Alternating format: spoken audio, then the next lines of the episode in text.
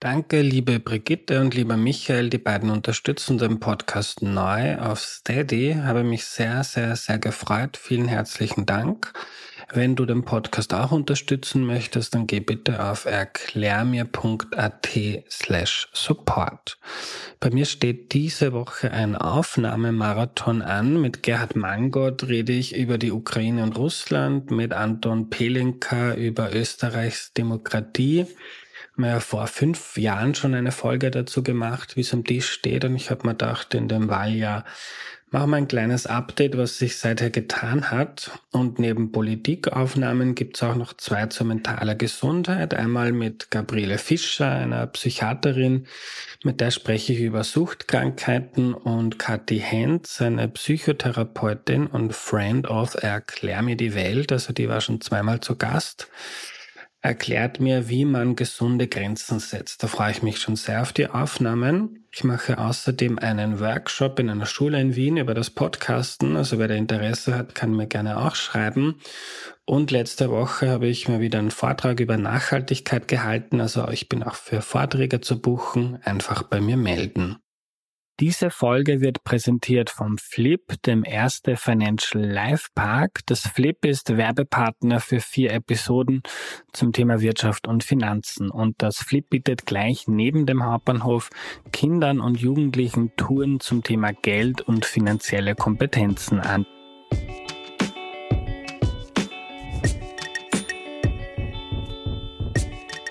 Hallo, ich bin der Andreas und das ist Erklär mir die Welt, der Podcast, mit dem du die Welt jede Woche ein bisschen besser verstehen sollst. Heute geht es um die Psychologie des Einkaufens und die erklärt uns Matthias Streicher. Hallo. Hallo. Hallo, lieber Matthias. Danke, dass du mich in deinem schönen Büro in Innsbruck begrüßt. Könntest du dich zu Beginn noch kurz vorstellen, bitte? Ja, also ich bin der Matthias Streicher. Ich bin Assistenzprofessor im Bereich Marketing, insbesondere Handelsmanagement und beschäftige mich mit Einkaufsverhalten von Menschen. Fein, Matthias.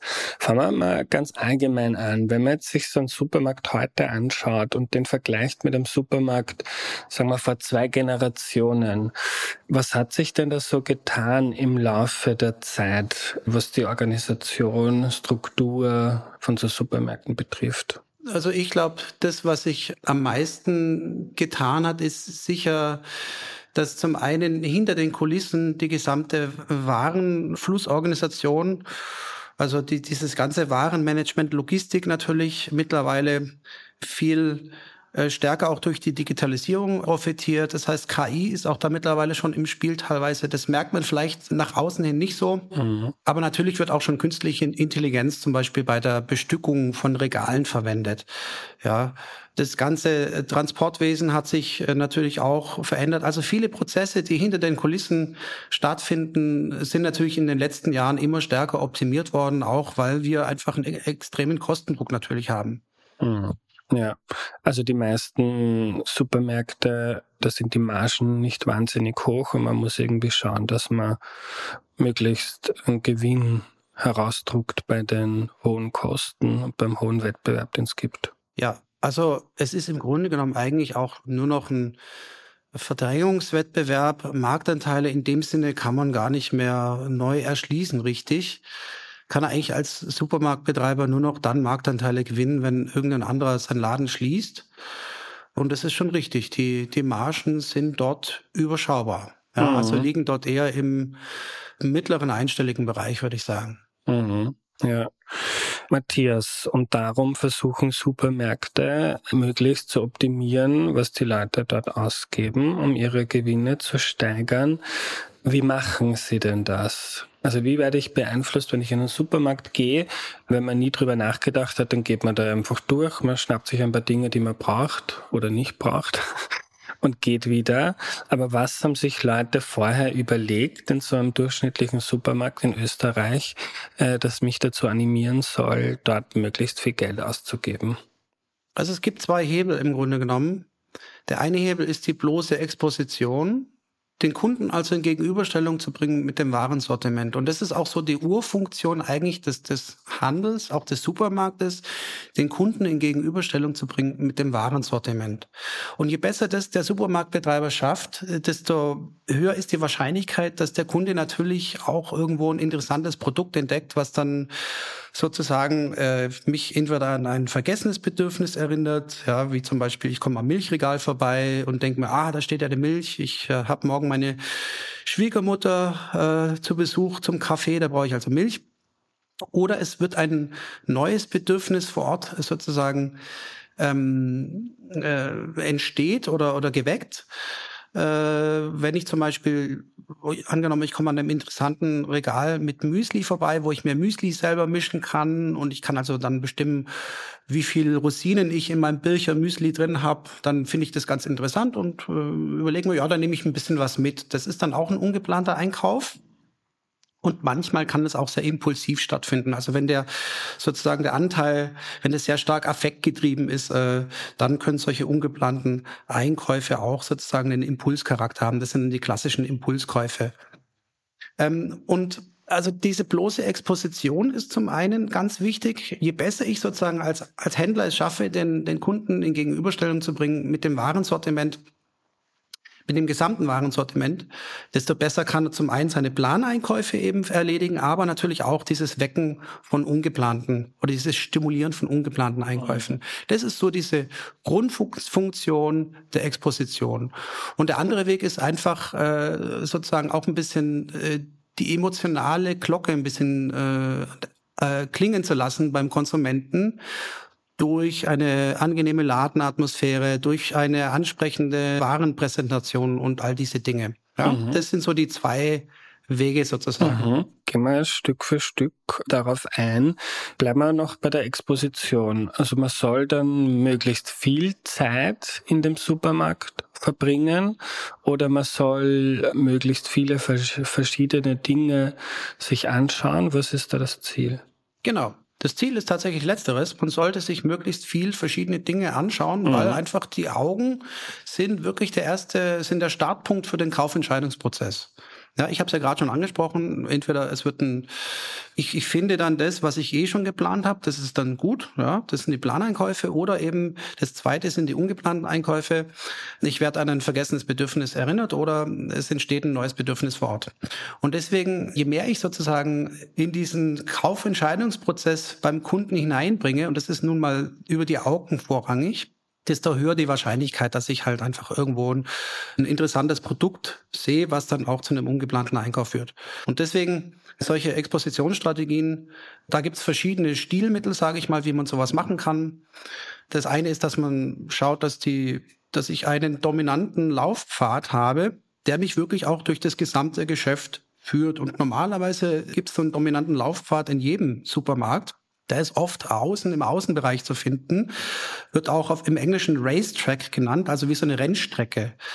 Ja, und Ziel ist, dass ich da zumindest mal schon über die, die Laufwegegestaltung sicherstelle, dass der gesamte Laden sozusagen auch beschritten wird. Und das mache ich, indem dieser dominante Weg möglichst breit oder einladend ist oder wie, wie macht, wie ja. gibt man uns Menschen so quasi unsere Rennstrecke im Supermarkt vor? Mhm. Also äh, Menschen haben eine natürliche Tendenz, immer dorthin zu laufen, wo freie Fläche ist. Und deswegen macht es Sinn, diese Rennstrecke oder diesen dominanten Laufpfad auch ein bisschen breiter zu machen. Sozusagen schon ganz automatisch das Signal gesendet wird, hallo hier, ich bin hier, lauf hier hin, weil das ist sozusagen dieser Hauptweg. Mhm. Das kann ich schon mal durch, durch ein entsprechendes Raum- und Platzangebot machen. Mhm. Ja. Ein anderes Stilmittel ist, Kategorien, Produktkategorien, die zum Basiswarenkorb gehören. Also wir nennen sowas populäre Produktkategorien, wie zum Beispiel Brot, Milch, Wurstwaren, Getränke und all diese Dinge, die man quasi täglich braucht, die möglichst auch über die, die gesamte Rennstrecke oder entlang dieser Rennstrecke zu verteilen, damit einfach ein natürlicher Anreiz entsteht, auch die gesamte, diesen gesamten Laufpfad abzulaufen. Mhm. So kann man sich das vorstellen. Mhm. Okay, aber dann schafft man es als Supermarkt, dass die Leute möglichst eine Runde gehen. Ich denke jetzt gerade an meinen Supermarkt, wo ich immer hingehe. Da ist das genau so. Und dann gibt's ja noch, die Regale sind ja oft sehr hoch und da ist unten was, in der Mitte was, oben was.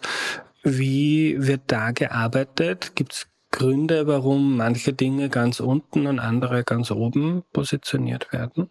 Ja, natürlich. Also es gibt auch Studien, die zeigen, dass Menschen mit bestimmten Regalpositionen auch bestimmte Bedeutungen verbinden. Also zum Beispiel, dass Menschen so intuitiv davon ausgehen, dass Waren, die so auf mittlerer Brusthöhe stehen, dass die besonders populär sind und dass die Sachen, die ganz unten sind, sozusagen eher die, die Hausmarken, die billigeren Produkte sind.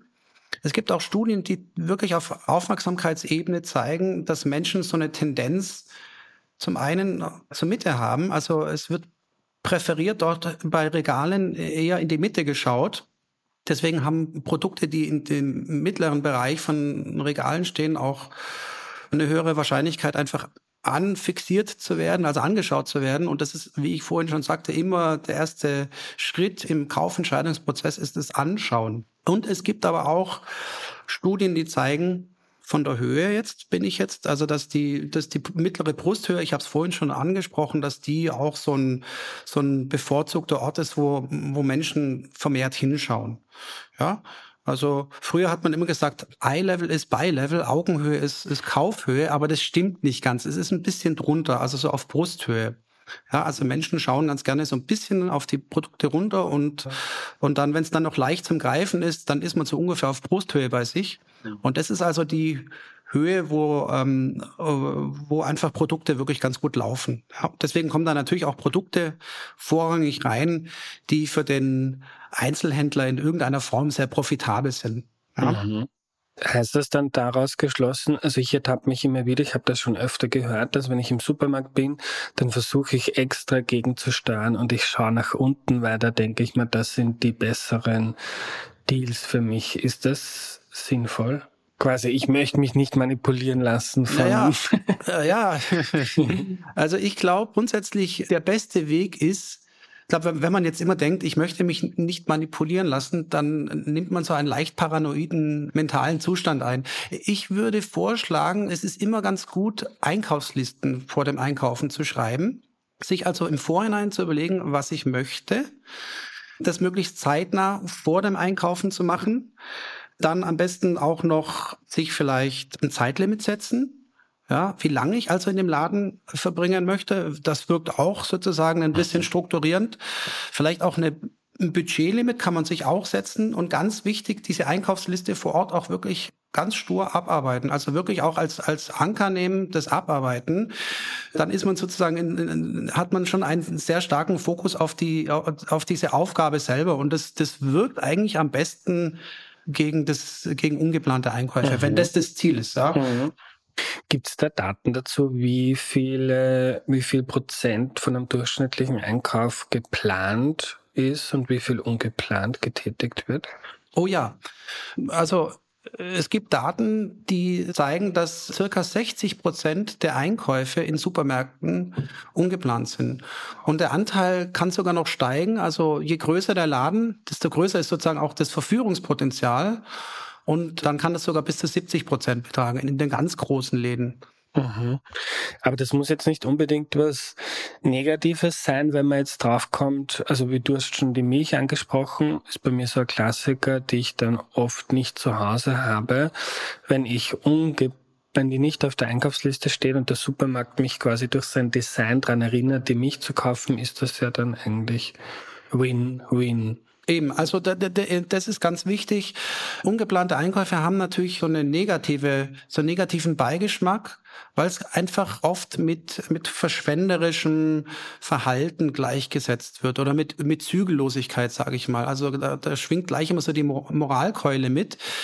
Ich sage mal so, solange das nicht den Verschuldungsgrad erhöht einer Person, können ungeplante Einkäufe auch vielleicht so ein Ausdruck äh, einer ja, meines momentanen Gemütszustandes sein, dass ich vielleicht das gerade sogar genieße. Also zum einen, ja, es macht ja auch Spaß, ein bisschen zu bummeln und sich belämmern zu lassen und verführen zu lassen. Ja, also es, Leute ziehen auch einen Nutzen daraus. Wir nennen das auch Retail Therapy, also quasi Retail Therapie, dass man äh, spontan vielleicht äh, seine nicht so gute Laune durch ein bisschen Einkaufen aufbessert. Und solange das, sage ich mal, nicht den Verschuldungsgrad wirklich maßgeblich erhöht, ist das, glaube ich, auch nichts Negatives. Und es gibt dann mhm. auch wirklich so noch darüber hinaus so, noch so einen funktionalen Aspekt. Ich zum Beispiel, ich bin so ein Beispiel. Ich denke mir manchmal, das Schreiben einer Liste ist mir jetzt zu lästig. Das dauert mir zu viel Zeit. Ich gehe lieber in den Laden. Ich weiß ungefähr die Ecken, wo ich hin muss, und dann lasse ich mich von der Warenauslage stimulieren oder erinnern, was ich brauche, ja, und dann suche ich mir so mein Zeug zusammen. Mhm. Da ist per Definition mehr oder weniger alles ein ungeplanter Einkauf, weil ich davor mir keine Liste gemacht habe. Mhm. Ja. Ich hatte vielleicht so eine grobe Vorstellung, eine mentale Liste, Natürlich bin ich dann sehr offen in der Wahrnehmung, das muss man auch sagen. Und die Studien zeigen eben, wenn man so einkaufen geht, ist die Gefahr einfach größer oder die Wahrscheinlichkeit nicht mal größer, dass ich vielleicht auch hier und da noch ein bisschen mehr ungeplant mitnehme, wie wenn ich es halt, wie wenn ich jetzt mit einer Liste ein, einkaufen gegangen wäre. Mhm. Spannend. Die Einkaufstherapie ist bei mir dann öfter, wenn ich möchte eigentlich kochen, dann gehe ich an der Feinkost vorbei, rieche den Leberkäse und bestelle mir Leberkässemmel und nehme mir Cola dazu und dann geht's mir schon besser. Ja, okay. so alles wunderbar. Ja.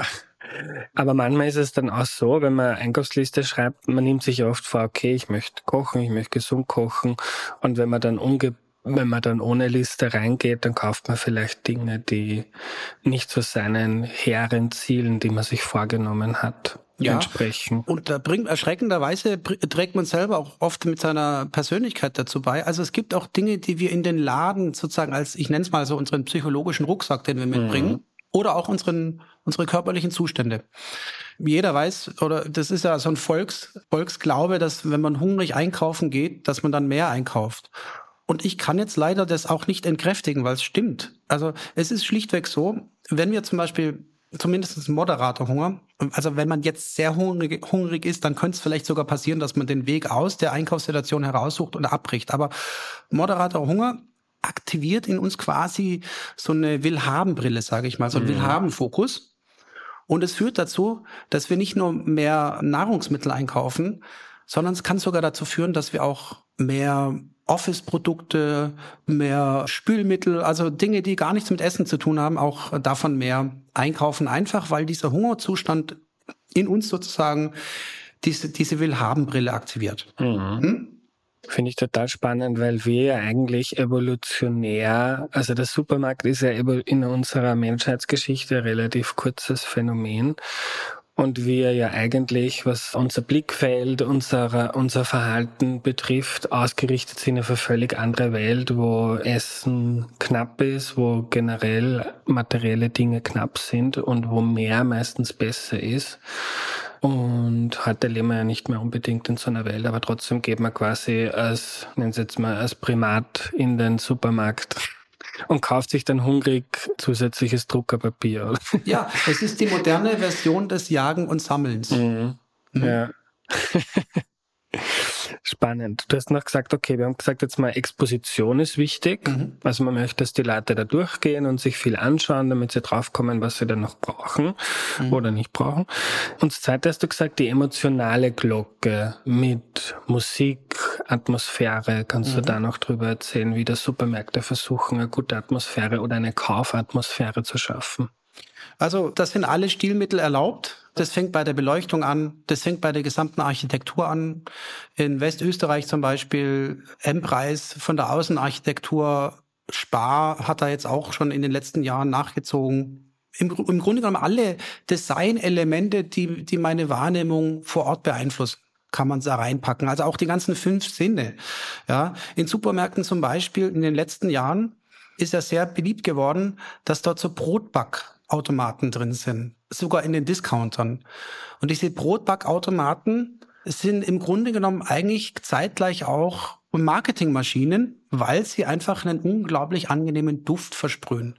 Ja, also ich äh, kann zum Beispiel über diesen Duft die Leute emotional gleich mal aktivieren. Düfte haben auch einen sehr guten Zugang zum, zu unseren Emotionen und können da darüber natürlich dann auch gleich mal die Kaufmotivation steigern, Sie können aber auch sozusagen äh, bestimmte Themen in uns aktivieren, also Gedächtnisinhalte, Düfte, mhm. wie zum Beispiel das Thema Frische. Und Frische ist für den Lebensmittelhandel ein ganz zentrales Thema. Und deswegen ist zu Beginn eines jeden Supermarktes, also ich sage mal in wahrscheinlich 99 Prozent der Fälle, zunächst mal die Obst- und Gemüsetheke die ja auch so ein Potenzial hat, ja, entsprechend was, was, was, was Düfte angeht, was das Anfassen angeht, äh, was auch das Thema Frische angeht, genauso wie diese Brotbackboxen. Ja, also so zum Beispiel kann man eine Brotbackbox gleichzeitig auch als Marketinginstrument verwenden. Aber was macht das mit mir dann? Ich sehe da das Obst, ich rieche das frische Brot, da denke ich mir, okay, das ist frisch, gesund, tut mir gut. Und dann kaufe ich mehr, weiß ich nicht, mehr Mehl oder mehr. Naja, es setzt den Ton. Es setzt mhm. den Ton für den gesamten Einkaufsprozess, der danach folgt. Und wenn meine Grundaktivierung schon mal stimmt, sozusagen meine, meine Grundaktivierung, meine Kauflaune insgesamt schon mal am Anfang aktiviert wird, dann hat das natürlich einen positiven Effekt auf den gesamten Einkaufsprozess. Ja, also indem ich zum, zum einen emotional die Glocke ein bisschen klingeln lasse, aber auch bestimmte Inhalte, Gedächtnisinhalte wie zum Beispiel Frische aktiviere. Ja, und das hebt einfach insgesamt die äh, Kaufmotivation der Leute. Das ist eine Funktion.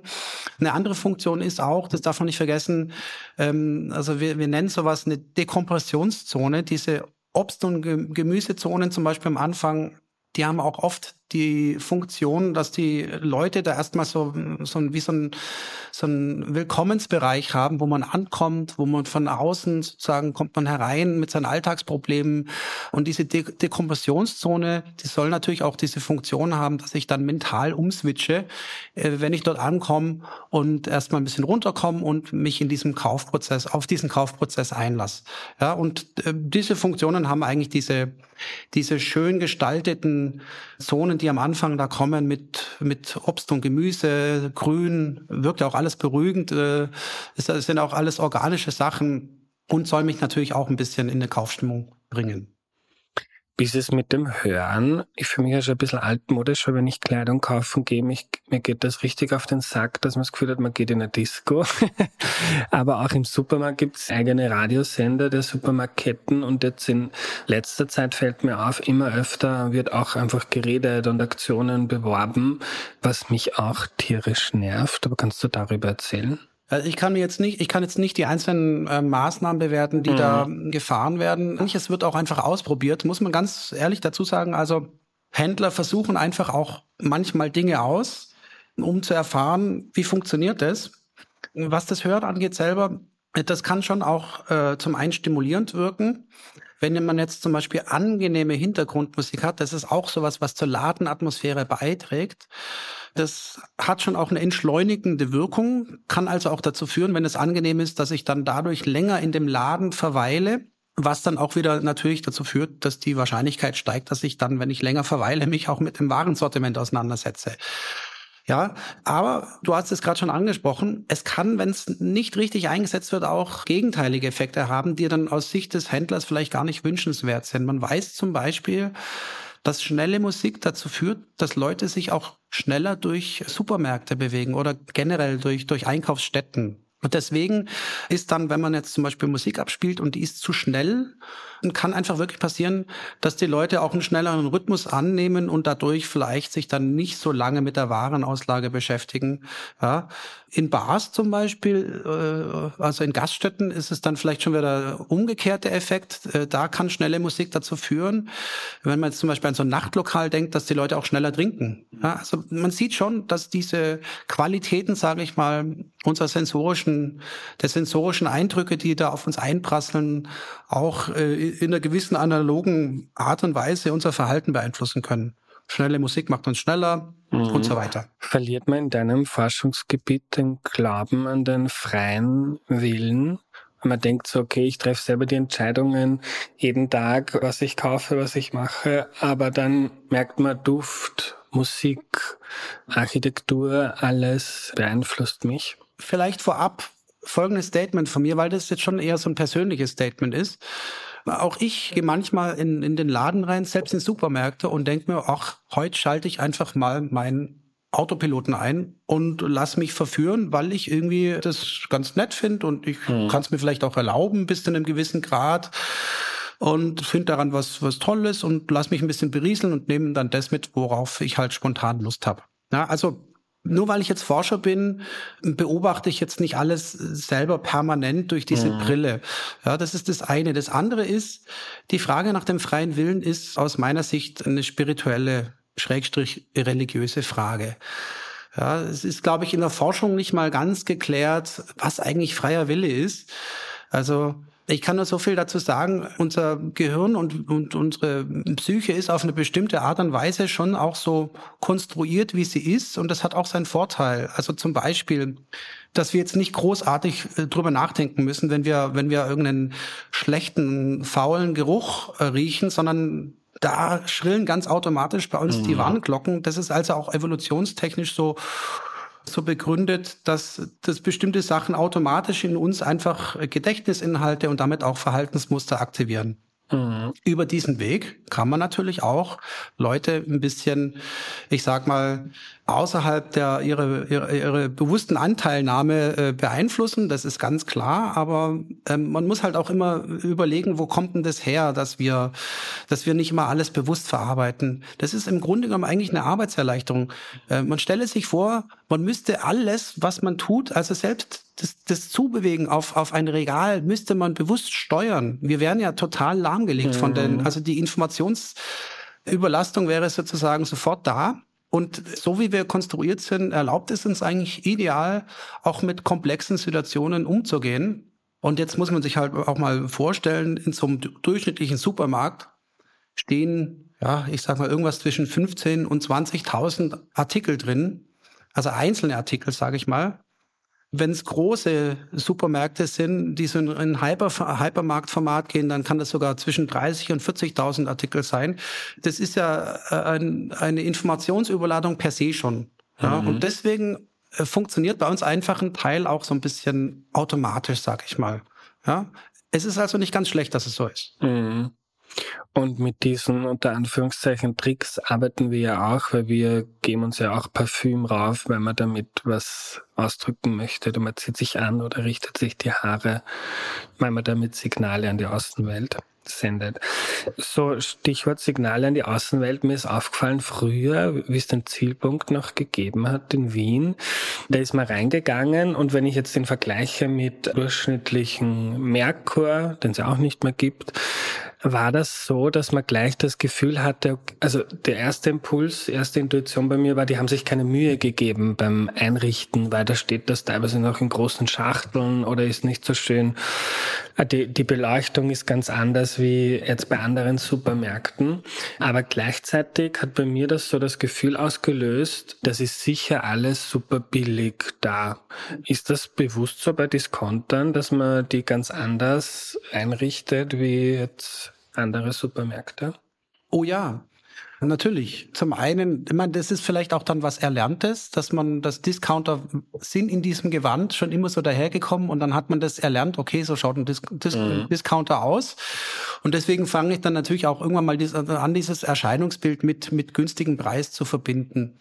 Aber ja, also das ist schon ganz bewusst so und das hat ja auch alles organisatorische Hintergründe. Wenn wir uns zum Beispiel den Hofer anschauen, beim Hofer war bislang zumindestens mittlerweile ändern sie ein bisschen ihre Strategie, wie, wie auch mir auffällt. Aber bislang war alles ja immer so palettenweise organisiert. Das heißt, äh, das ist von, von der Logistik im Laden ideal, weil ich im Grunde genommen eigentlich nur Paletten reinfahren muss. Von der ganzen Abwicklung her bin ich ja recht schnell. Die Paletten stehen im Übrigen auch schon so in den, in der Reihenfolge in den Zentrallagern, werden also auch schon so in dieser Reihenfolge in die, in die, äh, in, in diese LKWs eingeladen, um einfach hier alles Kosten zu optimieren, weil das ist ja im Grunde genommen auch, das ist ja im Grunde genommen die Wettbewerbsposition von diesen Discountern, dass sie im Preis günstiger sind. Und es geht nur, wenn ich auch irgendwo ein bisschen Kosten optimiere. Ja, mhm. ganz klar. Ja. Schauen wir uns noch die einzelnen Produkte an. Du hast im Vorfeld, wie wir geredet haben, auch über die Verpackung geredet, dass man auch mit der Verpackung arbeiten kann.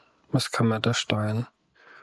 Also die Haptik selber angreifen ist ja nach dem, nach dem Sehen, nach dem Anschauen von Produkten auch so ein ganz wichtiger Kontaktpunkt im Kaufentscheidungsprozess, sage ich mal.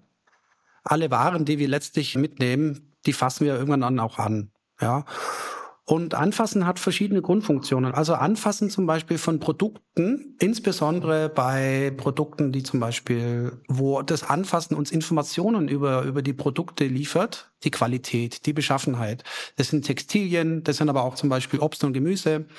Da hat das Anfassen also eine Informationsfunktion, die mich in der Kaufentscheidung sicherer werden lässt. Das ist also ein Aspekt. Deswegen ist Anfassen wirklich wichtig, das, das Anfassen von Produkten.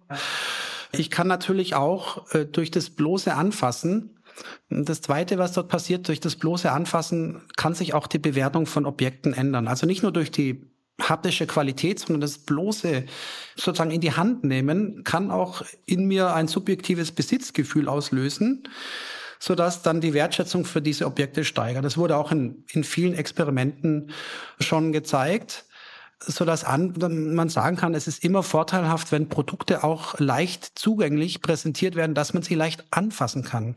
Ja, weil das Anfassen einfach ähm, Vertrauen in die eigene Kaufentscheidung fördert und idealerweise, wenn man Produkte anfasst, auch schon so der erste Schritt ist in den Kaufentscheidungsprozess, weil es einfach wirklich so ein wertsteigernden Effekt auslöst ja, in mir. Ich kann, das ist der zweite Teil, glaube ich, äh, den du gerade eher gemeint hast, ist, dass man durch Verpackungen auch bestimmte, ich sag mal, Dinge kommunizieren kann. Ja, kann man auch. Zum Beispiel hat man rausgefunden, dass die, dass eine, eine braue Oberfläche wie man sie zum Beispiel manchmal auf, auf Verpackungen auch findet. Im Wurstbereich, im Käsebereich gibt's ja manchmal diese Verpackungen, die so die, dieses braune Papier haben. Das ist nichtsdestotrotz alles Plastik, aber diese haptische Oberfläche, die ist natürlich organischen Materialien viel ähnlicher so dass man zum Beispiel durch solche matten Oberflächen auch so ein bisschen so diese, diesen organischen Touch nachahmen kann. Die Leute zum Beispiel dann auch glauben, dass das vielleicht irgendwie gesünder ist, solche Produkte. Es gibt's auch bei Chips-Produkten. Kann man auch mal drauf achten. Da gibt's ja auch Chips, die in so, so, die dann mit diesem Attribut natural werben und die sind nicht zufällig in solchen äh, Verpackungen drin, die ganz oft so eine matte Oberfläche haben weil das natürlich einfach so ein bisschen dieses Thema, hallo, ich bin organisch, ich bin sehr natürlich vermittelt. Ja? Mhm. So lässt sich auch mit, mit der Oberfläche alles Mögliche kommunizieren. Was mich noch interessieren wird, ist so die Preisgestaltung und das Anbieten von Alternativen was dann unsere Entscheidung beeinflusst. Klassisches Beispiel dafür ist ein Fernseher. Wenn ich jetzt einen neuen Fernseher brauche, weil der alte kaputt ist, dann habe ich ja außer vielleicht die Größe wenig Vorstellungen, was ein Fernseher für technische Attribute haben sollte, damit er gut für mich passt. Und dann geht man da jetzt zum Einzelhändler und schaut sich verschiedene an. Und ich habe da mal gelesen, ein Buch von Dan Ariely, da hat er das so erklärt. Es gibt dann irgendwie wir besonders teuer, absurd teure Produkte, dann gibt's sehr billige und dann gibt's Produkte in der Mitte Produkte und wir tendieren dazu, also der billige, nein, ich bin mir was wert, ich möchte gute Qualität haben, auch wenn ich eigentlich, wie wahrscheinlich 95 Prozent der Menschen nicht beurteilen kann, wie viel Herz braucht jetzt mein Fernseher, damit ich mal einen Film gut anschauen kann. Und der teure ist natürlich absurd, ich will ja einen guten Deal machen, dann nehme ich den mittleren, obwohl vielleicht der günstige genauso meine Bedürfnisse erfüllt hätte. Ja, das sind natürlich äh, Preisstrategien dann, um sozusagen mit dem, was ich vermute, mit der Annahme dahinter, dass die Mehrheit der Leute dann zur, zur Mitte tendieren. Also auch wieder hier so eine Tendenz zur Mitte. Ja, das heißt, ich, ich, ich anker sozusagen, setze einen Anker auf dem teuren, ich sehe den, das ist sozusagen die obere Grenze, die meine Erwartungshaltung dann bildet. Dann sehe ich das ganz günstige und dann entscheide ich mich letztlich für die Mitte. Ja, das ist äh, gibt in, in Supermärkten im Übrigen Ganz genauso. Es hat aber auch noch eine andere Funktion, dass wir so verschiedene Preisstufen haben, einfach um, ich sag mal, auch die gefühlten Freiheitsgrade in der Entscheidung der Leute einfach ein bisschen zu erhöhen, weil wir wissen, dass, dass Menschen gerne eine gewisse Auswahl haben. Ja, deswegen gibt's auch so breite und tiefe Sortimente, auch mit verschiedenen Preisstufen. Man sieht es zum Beispiel bei Spar, Interspar, Eurospar, also ich sage jetzt einfach mal Spar dazu, die haben sehr viele, selbst bei ihren Eigenmarken haben sie so eine ganze Pyramide sozusagen, wo sie drei oder vier verschiedene Preissegmente abdecken Und ein Gedanke dabei ist einfach, dass man, dass man den Leuten einfach auch eine ein gewisse Freiheitsgrade gibt, auch bei der Preisauswahl. Und ich vermute, wahrscheinlich wird es so sein, dass die, dass die Mehrheit der Leute einfach zur Mitte tendiert. Es gibt ein paar, die dann sich die, die Spitzenprodukte, also zum Beispiel Sparpremium dann gönnen. Es gibt äh, wahrscheinlich einen, einen relativ großen Bodensatz, der, der zu den ganz günstigen Produkten greift. Diese Spareigenmarken, einfach aufgrund dessen der Inflation und der Preissteigerung, das hat sich in den letzten Jahren auch nochmal verschoben. In den, im Übrigen haben dadurch auch die Discounter sehr viel Kundschaft dazugewonnen. Also man sieht schon auch, dass solche exogenen Stocks, nenne ich mal, äh, dann auch wieder irgendeine Wirkung haben. In dem Fall werden dann einfach profitieren davon zum Beispiel dann der Absatz dieser, dieser günstigen Produkte, ja, durch diese Preissteigerung, die wir jetzt in den letzten Jahren erfahren haben. Und man versucht aber natürlich durch, durch eine gewisse Pyramide, die man da hat, äh, Bandbreite auch in der, in der Preisgestaltung möglichst alle Kundengruppen abzuholen. Matthias, wir kommen zum Ende. Ich möchte am Schluss noch über zwei Einkaufswegen reden, die bei dir im Büro stehen. Du hast da Forschung betrieben. Was hast du da untersucht?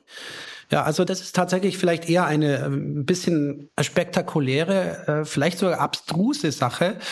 Seit 30 Jahren gibt es eigentlich Erkenntnisse aus der, aus der Emotionsforschung, aus der Emotionspsychologie eigentlich, kommen so Studien, die zeigen, dass Körperhaltungen tatsächlich einen Einfluss haben können auf unser Denken, Fühlen und Verhalten. Ja, also jetzt mag man sich fragen, Körperhaltungen, was heißt das jetzt? Also zum Beispiel hat man gezeigt, dass ähm, Menschen, wenn sie von unten gegen die Tischplatte drücken, das ist ja eher so eine Flexionsbewegung, wie wenn man irgendwas erwünscht, dass es sich herzieht, dass diese Menschen dann auch neutrale chinesische Schriftzeichen, die sie gar nicht kannten, positiver bewerten, wie eine Vergleichsgruppe, die von oben gegen die Tischplatte drückt. Also wo sozusagen, wenn man von oben gegen die Tischplatte drückt, das ist eher wie so eine Wegstoßbewegung. Mhm. Igitt, geh weg von mir. Ja, also wir lernen ja auch seit Kindesbeinen an, solche Körperhaltungen dann mit bestimmten Wertigkeiten zu verbinden. Das eine ist eben eine Annäherungsbewegung, das andere ist eine ist sozusagen ein Abwehrverhalten. Und uns ist dann irgendwann aufgefallen, äh, dass Einkaufswagen eigentlich tatsächlich so konstruiert sind, dass sie beim Schieben eher so, eine, so ein Abwehrverhalten nachahmen, also eher so eine Wegstoßbewegung. Und wir sind dann einfach der Frage nachgegangen, ob denn eigentlich äh, diese Armhaltung, die man beim Schieben von einem Einkaufswagen einnimmt, in dem Fall eine Wegstoßbewegung bei Standardeinkaufswagen, oder wenn man jetzt einen Einkaufswagen anders konstruieren würde, das war der Einkaufswagen, den du gerade angesprochen hast, der bei mir im Büro steht, dieser Prototyp, der ahmt tatsächlich eher beim Schieben so eine Flexionsbewegung nach, also wenn man was Erwünschtes zu, zu sich herzieht, einfach dadurch, dass er ganz ähnlich wie bei einem bei einer Schubkarre die Griffe eher an der Seite angeordnet sind. Jetzt nicht mit den Hörnchen verwechseln, die oben drauf gesetzt sind. Auch die erfordern zum Schieben eher so eine Wegstoßbewegung. Und wir haben tatsächlich herausgefunden, dass wenn Leute mit diesem Einkaufswagen, den ich da konstruiert habe, einkaufen gehen, der also eher so ein Annäherungsverhalten nachahmt, dass dort die Warenkörper im Schnitt auch ein bisschen ein bisschen größer ausfallen, so dass man also davon ausgehen kann, dass dieser Einkaufswagen eine konsumstimulierende Wirkung hat. Ja.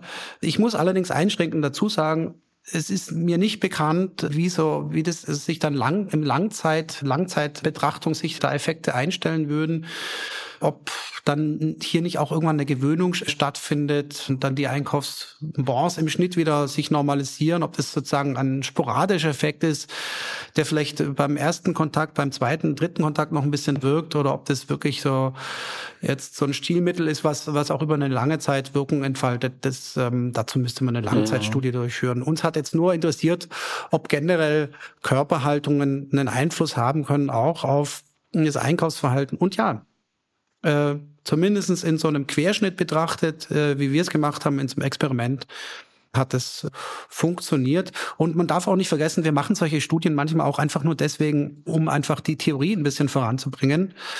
Manchmal ist der direkte Anwendungsnutzen von, von Wissenschaft liegt nicht immer auf dem Tisch, aber auch das Erweitern der theoretischen Kenntnisse und der Wirkungsmechanismen, also der Anreicherung unseres Grundwissens, was wir als Wissenschaftler haben, dient ja dann auch irgendwann mal wieder in Zukunft anderen Forschern dazu, ihre Modelle zu verbessern.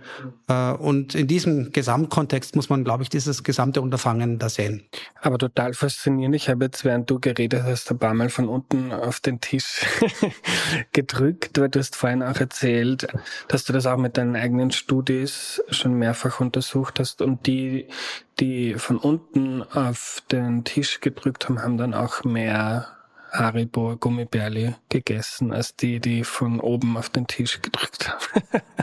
Genau, das ist für mich also auch ein, so ein wir nennen, wir nennen sowas Paradigma, also ein Versuchs, eine Versuchsdemonstration, um den Studierenden am eigenen Leib ganz einfach verständlich zu machen, wie ein Experiment fun funktioniert. Und dann teilen wir die, die Klasse immer in zwei Gruppen ein. Die einen sollen von oben drücken, die anderen von unten und sie kriegen dann immer so ein, so ein paar, so eine abgezählte Anzahl von, von Gummibärchen hingelegt und sollen das nebenher verkosten und es kommt dann tendenziell schon immer eher so raus, dass die, die Gruppe, die von unten drückt, auch dazu neigt, mehr zu verkosten. ja. Lieber Matthias, danke für deine Zeit. Bitte, sehr gerne. Hat mich gefreut.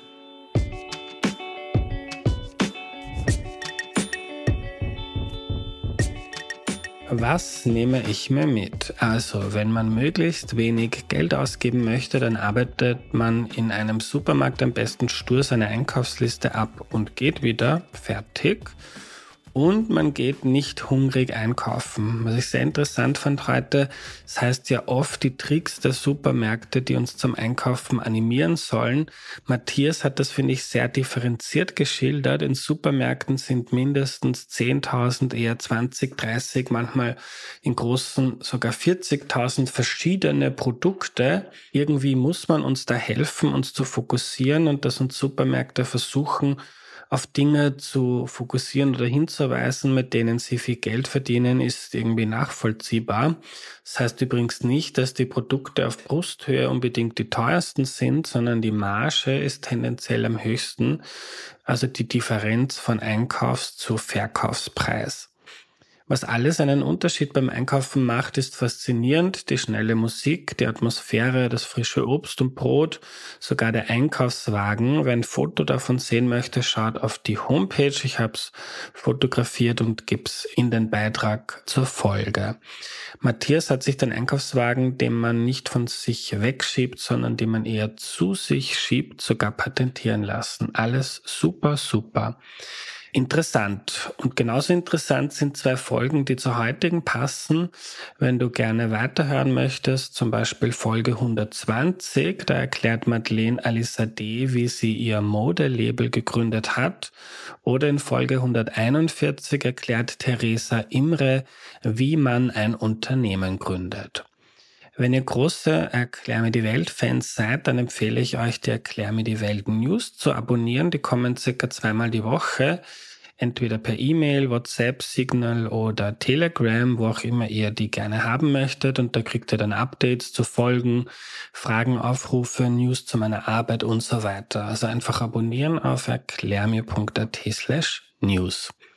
Danke an Sidonie Sagmeister, an Missing Link, Do Motion und Audio Funnel für die tolle Zusammenarbeit. Wir hören uns am Dienstag, da kommt ein Deep Dive mit Gerhard Mangold über die Ukraine und Russland. Bis dahin eine gute Zeit, euer Andreas.